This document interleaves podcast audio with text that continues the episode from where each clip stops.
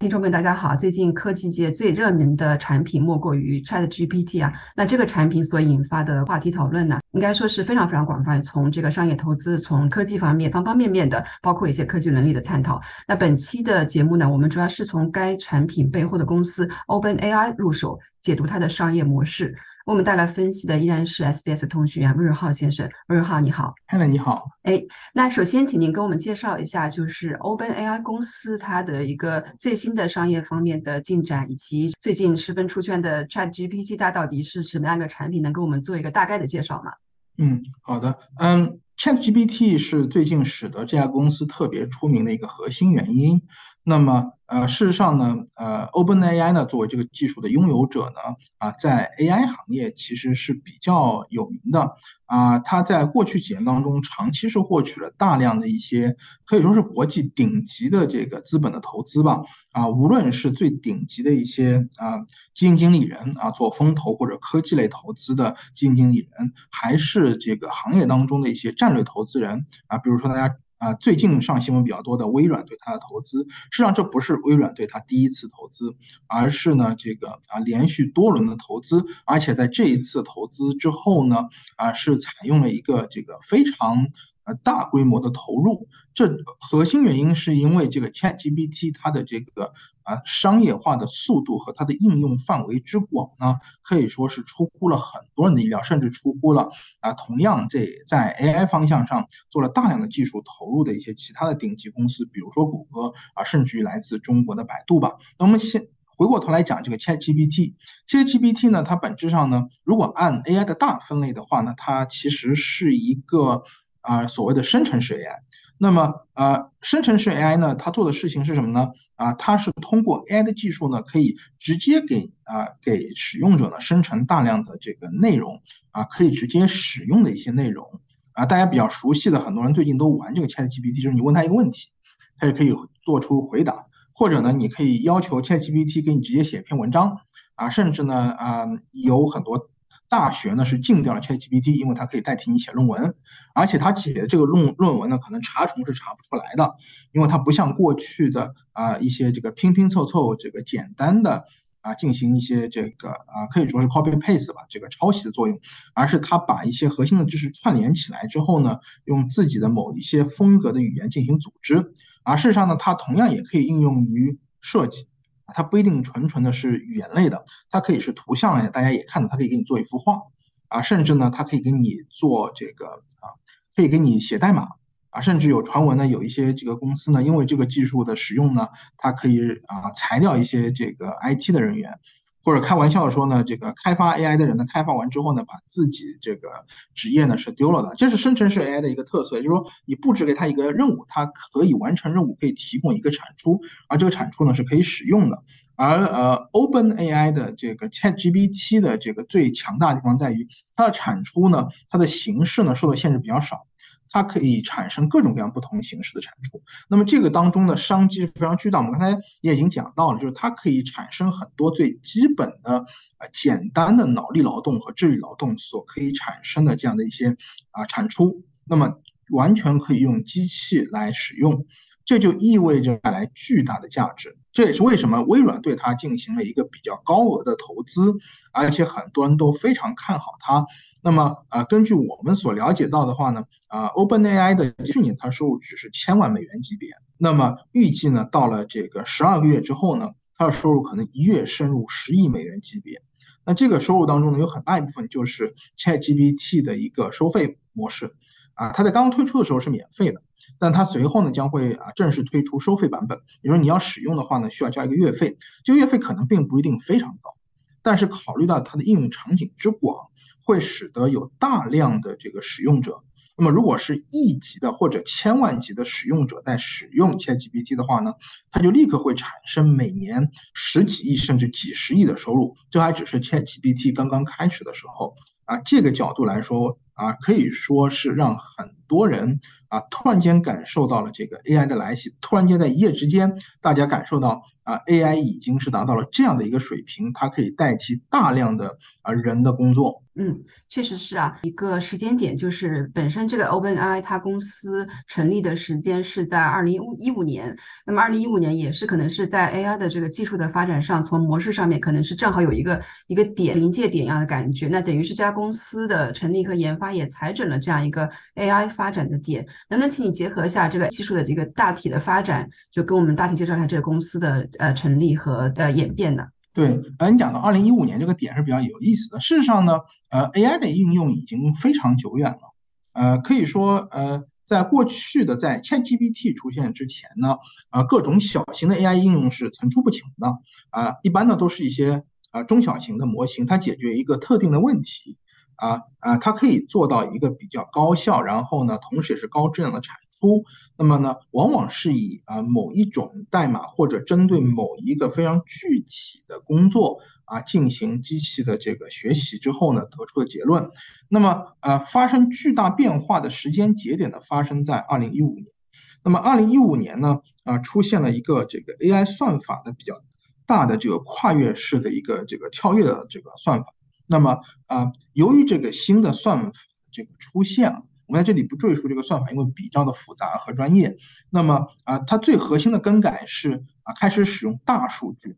大量的这个呃大模型的这个计算和大数据的使用啊，开始出现和这个啊可以实现啊比较好的效果。之前都是小块的专门的数据和一个小的程序，一个小的算法啊。那么在二零一五年之后呢，出现了大量的大数据的算法。这个算法的更改呢，使得即使采用啊读取大量数据进行比较复杂的这个机器学习之后啊，依然呢可以以比较低的成本呢啊产生大量的这个比较高质量的那内容和结果。那么在这样的一个啊。突然间的技术的这个变更和变革的推动下呢，二零一五年之后开始出现了大量大数据的计算的 AI 的啊算法和程序以及一些公司，而 OpenAI 呢也是在那个时候呢出现的。事实上呢，我们刚才讲的 OpenAI 是一个生成式的这样的一个 AI 啊，它最后呢是完成一个任务啊。事实上，AI 的这个大数据的 AI 呢有另外一个方向，决策型 AI。那么决策型 AI 的一个很重要的代表人物或者代表技术是什么呢？自动驾驶。也就是说，它不是啊产生一个输出的内容，不管是形式什么，而是呢能够呢进行一些非常复杂的啊，可以综合大量的输入的数据来进行一个比较复杂的决策。那么在呃决策型 AI 的道路上呢，目前呢大家还在进行大量的工作，这其中有一些小的成果，而最大的可能最大的成果，商业上最大成果呢，有可能就是一个自动驾驶。那么，当你开始出现自动驾驶之后呢，啊，整个汽车行业呢又将会重新洗牌，啊，甚至呢随之而来呢会带来更多的一些变革，啊，其中有一点很重要的就是什么呢？啊，人在路上的这个啊运输过程当中不需要亲自驾驶，这个人在这段时间是被解放出来的。那么从这个角度来讲，一辆自动驾驶汽车可能是一个巨大的电子终端。而且是可以允许人在这个过程当中进行娱乐、工作等等其他工作的啊，从从事其他活动。那这个汽车的价值就不再是一个简简单单的运输工具了啊。这种这个变革性的东西如果发生的情况下呢啊，就可能会有一点像啊智能手机的出现，完全改变了手机的这个实际的功用了。啊，这扯得有点远，但是确实是在一五年之后，当大家可以开始上大数据和大模型，依然可以以高效低成本的方式啊来进行工作的情况下，啊，推动了这个 AI 的进一步的爆发式增长。而 ChatGPT 的成功，意味着真正的大数据和大的 AI 的时代呢，是揭开了序幕。嗯。是的，其实我们也看到您刚刚说的这个决策性的 AI，像呃 Uber 的无人驾驶的技术，其实也应该算是其中的一部分吧。那您说的这个生成式的 AI 呢，它 OpenAI 这个公司等于像一个横空出世的，呃，推出了这样一个产品，一下子刷新大家对于 AI 的这样一种，它能达到什么样的水平，能达到什么样的一个能力的一种。呃，新的阈值吧，应该说，但在此过程当中，其实谷歌也一直都有参与 AR 的研发。应该说，这样一种老牌的科技公司，总是给人感觉它是应该是站在这个行业科技的最前端的。但是现在看起来，就是 OpenAI 它抢得了这样一个先机。那虽然谷歌也呃就是相应很快的推出了自己的这样一个呃类似的一个产品叫 Bard，但是它也是就是错落百出吧，让人十分吐槽。而在中文的科技界呢，就是百度也推出了类似的这样一些产品。那目前呃就您观察来看，就是这个行业里面的竞争情况到目前为止大体是怎么样子？OpenAI 它的这个商业模式呃相比其他的这样一些老牌科技公司，它有何呃特别之处呢？嗯，事实上，呃，大家的商业模式都会比较的啊类似。呃，你要说的话呢，还是在技术上，OpenAI 呢走在了最前面。啊，这个东西其实也和技术发展的方向啊有一定的关联。那么，呃，百度在 AI 上做的工作啊，具体做出来的这个应用的情况呢，啊，可能我个人了解的不是那么多。它的应用呢，相对来说还不像谷歌和 OpenAI 的这个 ChatGPT 那么那么高端或者高调。事实上呢，谷歌呢，它有做 DeepMind 的。那 DeepMind 呢，它做的东西呢，更多的呢，从操作的这个方式上和结构上啊，更像在做科研。而呃，OpenAI 旗下这个 ChatGPT 呢，啊，它在几年之前呢，发生过一次比较重大的转变，又在是在商业上。事实上，OpenAI 的这个 ChatGPT 呢，最早做的时候呢，是用一个非盈利组织做的。啊，它的做法呢，其实和 DeepMind 会有点像，但在这过程当中呢，发现它需要烧的钱实在是太多了。那么呢，如果始终是以非盈利组织的方式去做的情况下呢，啊，它推进会非常困难。因此呢，事实上呢，啊，在这样的一个前提下，OpenAI 呢，在当时做了一个非常重要的决策，就是开始推行它的商业化。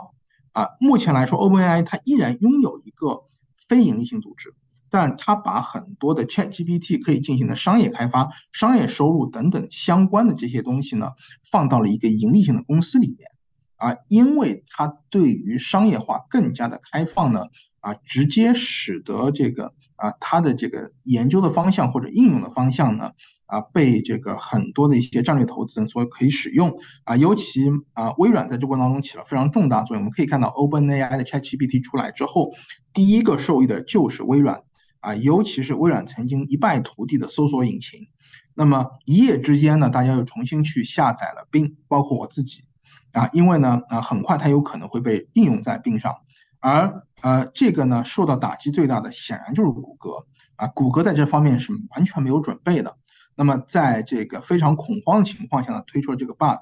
但是呢，很显然，在这个啊调试上啊，在技术的应用上呢是没有做好准备的，所以在一开始演示的时候就开始出现了一些错误。这个当中最严重的问题是在于说啊，原本的谷歌作为一个搜索引擎的这个绝对的龙头啊，它的搜索引擎的使用体验是非常好的，但这个使用体验非常好是基于原有的搜索引擎的一整套逻辑和设计的。那么原有的这个方式呢，不是用 AI 的角度去进行设计的，